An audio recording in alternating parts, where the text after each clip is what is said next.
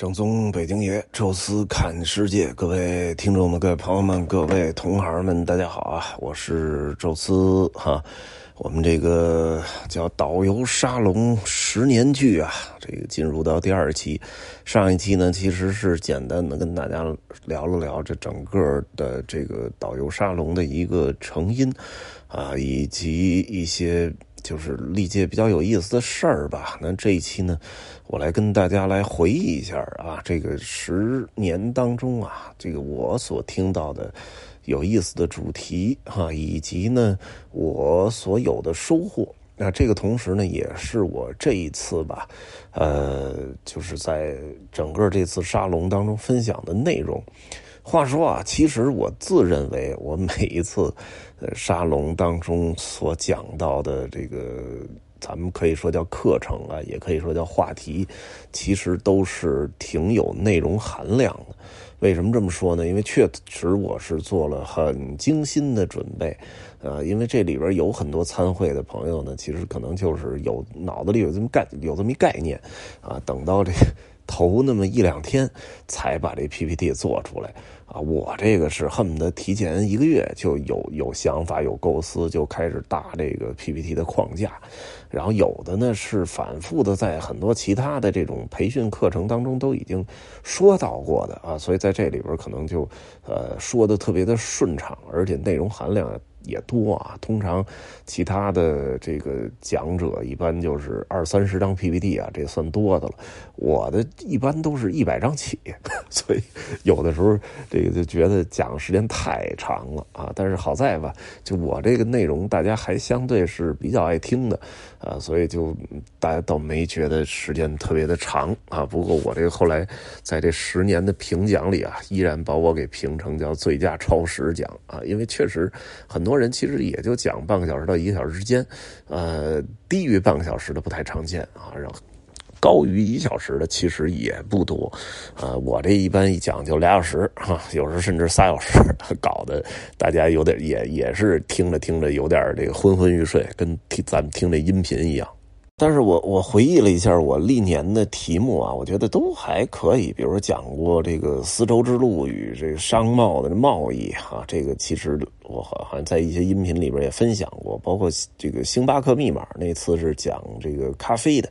啊，还有讲瑞士手表的啊，讲这个古董表的，啊，讲这个这个呃这个什么欧领生物学的。啊，讲这个什么心灵自我疗愈的，就是其实每期啊都是呃做了很很强的准备，而且 PPT 后来制作的水平也是越来越好啊，所以这也是让我觉得呃比较有进步的一点吧。本来呢，打算在这次沙龙中分享一下我这个就是做这一年的这个旅行。啊，所遇到的一些事儿啊，面对的一些问题，以及获得的一些感悟吧，我觉得其实可能也对呃在场的很多同行会有一点启发啊。但是后来又考虑到，确实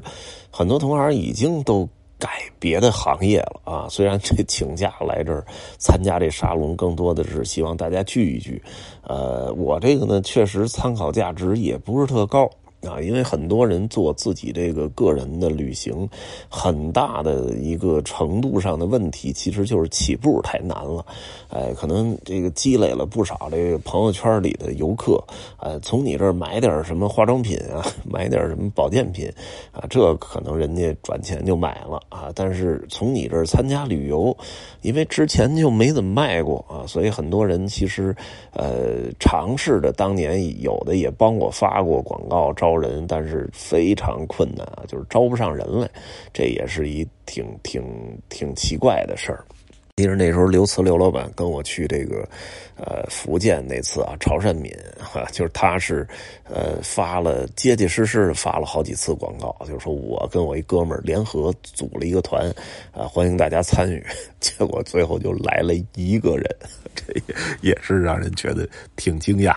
我呢就好在啊，有咱们这音频，有咱们一帮这个听友们去捧场啊，所以就很快吧。我觉得这个就是磨合的过程让我意想不到的快，啊，之前就觉得应该也组不成什么，就是干脆借着这机会自己玩两趟，结果没发现啊，这个尤其是在去年这一整年，真的变成了一个，呃，至少可以满足我自己个人这个生活收入的这么一个小产业，啊，我觉得其实还挺好。但是因为确实可能不具有太强的可复制性，你让人家那帮同行现现在去录这音频，呃或者拍短视频，这个可能都来不及了啊！这都是积累到一定数字之后，你去转变，能够啊转向啊。你说你现在就开始弄，你确实还需要一个积累的周期啊。所以我后来琢磨，这就别说了。呃，我想把这个。就是我我这个另外那节目《宙斯侃欧洲》当中的一集拿出来跟大家分享，其实也还可以啊。但是呢，又又觉得怎么说呢？这个呃，很多其实，在音频里已经说的很细了啊。其实不需要我再单独说了，还不如干脆就是您自己关注一下我那专辑去听一遍啊，可能比我那个在上面讲也不差多少。讲嘛，既然是十年聚会，干脆吧，我们也玩点虚的啊，跟大家呢啊来总体的回忆回忆我们这十年走过，每个人都讲了什么样的话题啊？因为很多的人啊，这个讲过什么，甭说别人的话题了啊，连他自己的话题都忘了，所以这也是挺逗的一个事儿啊。我也是反复的回忆啊，包括看看我之前啊，当年就是听这个课所记的一些笔记，有的就存。存在那个印象笔记里边，有的存到我这个手机自带的笔记本里啊，找了半天啊，就是基本把这个很多年前啊大家曾经讲过的一些东西给呃拼图给拼完整了。其实也挺有意思，有些呢是相对比较粗浅的一些话题啊，就比如说当年刘慈刘老板最开始做 PPT 的时候呃，说到了一个汽车啊，汽车的基础知识啊，他讲的其实就是。非常，我觉得非常简单吧，就是汽车的一些分类啊，什么是两厢车，什么是三厢车，啊，然后发动机大概是由哪几个部分组成的啊，然后就是 SUV 什么样，轿车什么样，什么叫 MPV，啊，其实跟现在这些都属于基础知识吧，都不能算是那种专业的车迷才知道啊，就是很多这个准备买车的其实都能明白。你别看内容没多深奥啊。但是实际上对我也特有启发，因为这是好像第二届我们这个导游沙龙当中他讲的一话题。那一届呢，因为有了新的设备啊，就是我们说这个投影啊，然后他把这个东西做成了一个 PPT，制作这个 PPT 啊做的还特别粗糙，而且呢，他是应该是这个那一次沙龙当中。最开最先开始讲的一人，我们那时候聚会是三天为期啊，所以，呃，就是当当时第一天一看，我觉得，哎，这 PPT 原来不难啊。之前我们就是听一些大课当中老师讲的 PPT 啊，而且那 PPT 做的美轮美奂的，就觉得那个东西是遥不可及、高不可攀的一玩意儿，咱们也一定不会弄。结果这一看，刘慈做这 PPT。这感觉很简单，而且非常的糙啊，就是把文字图片往上一搁，而且有的那个什么那个什么那个框啊，什么虚线的都没都没给去掉。他就说嘛，说我就咱这内部一讲，也也不会拿出去说啊，我就是临时把这图片往上一搁，我这翻页会比较方便。哎，我就跟他学了学，我说这应该怎么弄？他说特简单，这你就是弄一 PowerPoint，然后直接就是建一模板，然后你都都就直接把这东西往上一搁就完了。这样你至少这个上下翻页啊就都有了，而且你哪怕放一句话，哎，那么你你这个就是等于你整个的这个提纲啊，下一期下一个段落要讲什么，就相当于有一个提示了啊，所以这个其实挺好。后来我就赶紧当天晚上把我那天要做的东西全都给改成了 PPT 啊，那一次是我觉得有真的是非常有收获，就凭借这个吧，后来好。出去讲很多的课程的时候，有了这 PPT，一下这个感觉讲课就高大上了，比那拿一麦克风上去干聊的，其实要感觉要强的多了。还有什么特别有收获？我记得也有一次啊，我们那个同行里有一位叫周莹的啊，他呢是呃，应该是看了那个一本书，就是小顾聊绘画然后当时其中看到一个段落，就聊那个卡拉瓦乔，觉得特别有意思啊。然后他就那一年呢，是把卡拉瓦乔这个话题给专门的拿出来讲了讲啊。因为卡拉瓦乔那画啊，确实是特别好玩，又具有真实性，视觉张力又特别强，明暗关系啊，光线对比，而且还特别血腥。他那本人也特别传奇啊，所以整体那个素材就。有极强的故事性，再加上呢，呃，他那个可能把那那一块的内容给吃透了啊，所以讲的其实也是挺精彩啊。由此我引发了对艺术的就是一发不可收拾的一个爱好啊。之前呢，我也当然也接触了很多讲艺术的话题啊，就包括我这个那时候带团的时候，也要面对很多什么名画啊、建筑啊什么的。我那时候买了一套书。其实特别俗啊，就是欧洲你必须要知道的一百幅名画啊，欧洲你必须要知道的一百个什么知名建筑啊，就是类似这种东西，相当于一种死记硬背啊。虽然你要都给背下来，其实也没问题，但是其实也背不全啊。除了我们经常能看到那些画，什么卢浮宫里那几幅大画啊，剩下的其实所知甚少。啊，就哎，因为这个，哎，我说那你这是从哪儿看的？他说小姑聊绘画，我然后我就把小姑聊绘画当时所有的书全买了啊，一口气儿啊，基本有有两周吧，就都看完了。然后又把他的公众号这个关注了之后，又看他之前就是没有成书的那些文章。然后后来好像还有那个音频节目，然后又买了音频又听，然后最后就是。他的东西已经这个不过瘾了，后来把很多的什么易公子啊，什么什么这个这个呃，还有什么什么中野中野精子啊，还有什么呃，就是什么蒋勋呐，就是越看越深，然后越看越多，从古典艺术到当代艺术。好多好多吧，咱们现在不敢说吃透了，至少这个就是大面上的很多东西咱们都了解了啊，不像原来似的说背一百幅画啊，这这不需要了。现在你说，呃，进一个博物馆，哪怕这个。咱提前没做任何功课，但是您摆在我面前一幅画，我大体也能给你分析出来，它来自于什么时代、什么时期，是一个什么绘画风格。而且，如果是名名家画的话，咱们猜的话也能猜个八九不离十啊，就不是他，就是他这个风格的，或者他的徒弟画的。所以这个其实 觉得也是可以炫耀的。但是这个兴趣的发起点，其实是源自人家的其中的。沙龙里的一次主题的演讲，啊，这里边还有几位名人啊，比如说这刘慈刘老板，啊，这几乎是参加了八届呀，还是九届，每届呢也是特别认真对待，啊，带来了一个话题，哎，什么什么东西都有啊，比如说他这个就是什么铁人三项，这他也说过，那时候他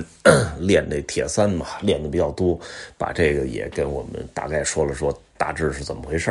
啊？还有就是他曾经带过那些团的一些比较实用性的东西，比如说游轮团怎么带？因为他有一年好像连续带了两个还是三个那种时间非常长的游轮团啊。游轮团上去应该做什么啊？然后你的工作职能范围又是什么啊？游轮上大概是分几层啊？然后每个人的活动区什么的，那个其实就实用性上也是非常好。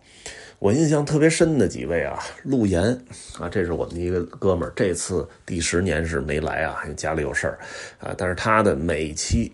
都说的是，比如说，呃，非常鲜明的一个主题，我给评叫内容质量最佳奖啊。就是我记得有什么二战军事兵器知识、一战兵器知识，什么战争下的。这个城市，我记得我曾经讲过一个叫“类人猿行动”，就是从他那个其中的一期主题里聊到的。还有就是他那些东西都跟他的爱好有关系啊，比如说什么兵器模型，还有一期讲的是这个如何打造最好的家庭影院，这估计也是他自己这个梦想之一啊，所以研究的特别深。另外，我们这里还有一个叫啊讲解主题啊最宽广的这么一个。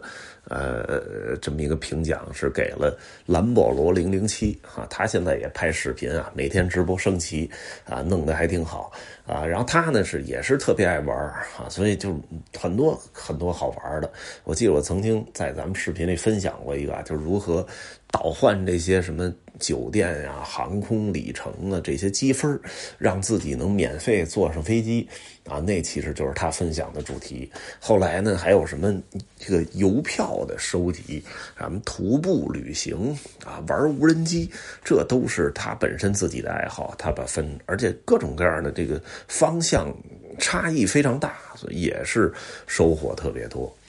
说完收获啊，也得说说这个特别费钱的东西。这就是有些主题吧，你听完你就会感兴趣，感兴趣你就会实践，这是特别可怕的一点啊。就比如说这个，当年我们还请过一个专门的老师过来讲这个古董，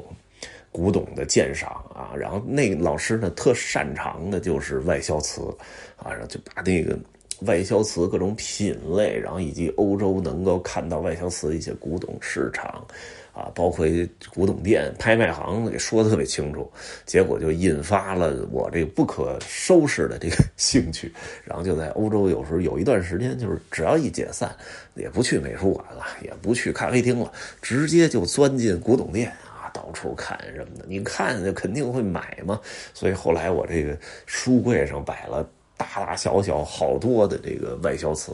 基本都是清代的吧，偶尔有点明代的，真假不好说吧。反正现在看起来都是一堆破烂了。这兴趣一直延续到现在啊，其实现在就是没钱了，就没怎么看啊。但是真是，如果以后又带欧洲了，有有有机会，可能还会去看。这是真没少花钱。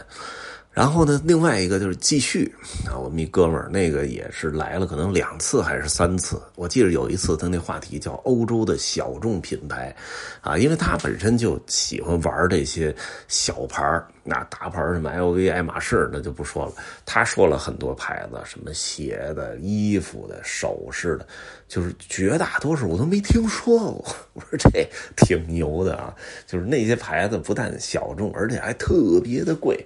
啊，但是其实满足了你那种就是专业，好像有点专业人士啊。我不跟你们玩大牌，我都是小牌那那个情感，所以我就后来挑着他说的那几个牌里边其中几个去买了点试了试。比如其中有一个特别著名，就是那个飞利浦派 啊，咱们给翻译成叫 PP 啊，或者叫什么中文，很找不到合适的名字啊。但是喜欢服装的应该听说过这牌子。结果这牌子的衣服质量真的是没法说，实在是太差了，而且质量的这个差异性特别厉害。就是他的衣服上有很多那种亮片啊、铆钉啊什么的，一一扔洗衣机里，嘁哩喀喳乱响，而且还老往下掉，就是 粘都粘不住。有时候卖衣服卖的还挺贵的啊，一百欧元一件 T 恤衫啊。后来就说这